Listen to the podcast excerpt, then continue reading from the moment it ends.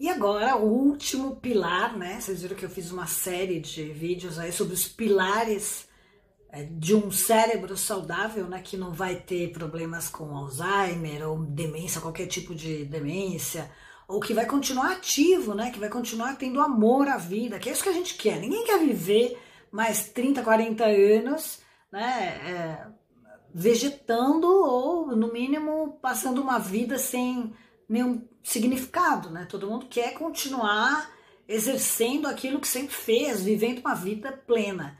E esses pilares faz, fazem com que você viva uma vida plena. E o último deles é justiça, né? Eu sei que ele é um pilar complicado no nosso país, né? Que existe muita injustiça, muitas pessoas injustiçadas. É, parece que a justiça é só para bandido, não é assim? Mas vamos falar de uma justiça que está mais ao nosso alcance, né? Que é você com seus filhos.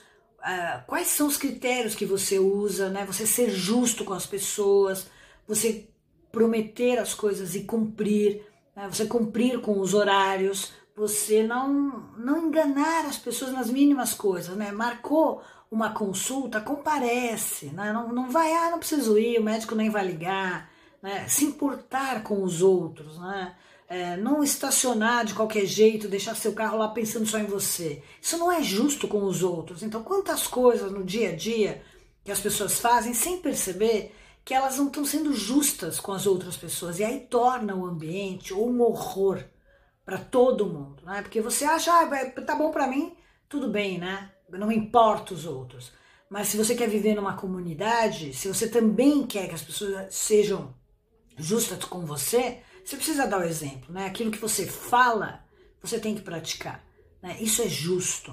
Né? Então, cuidado com essas mínimas coisas, essas mínimas infrações com os seus filhos, com o seu cônjuge, com quem quer que seja, que às vezes você nem se dá conta e acha que não tem a menor importância, mas que manda essas mensagens de injustiça, né? De por que promoveu fulano e não eu? Qual foi o critério?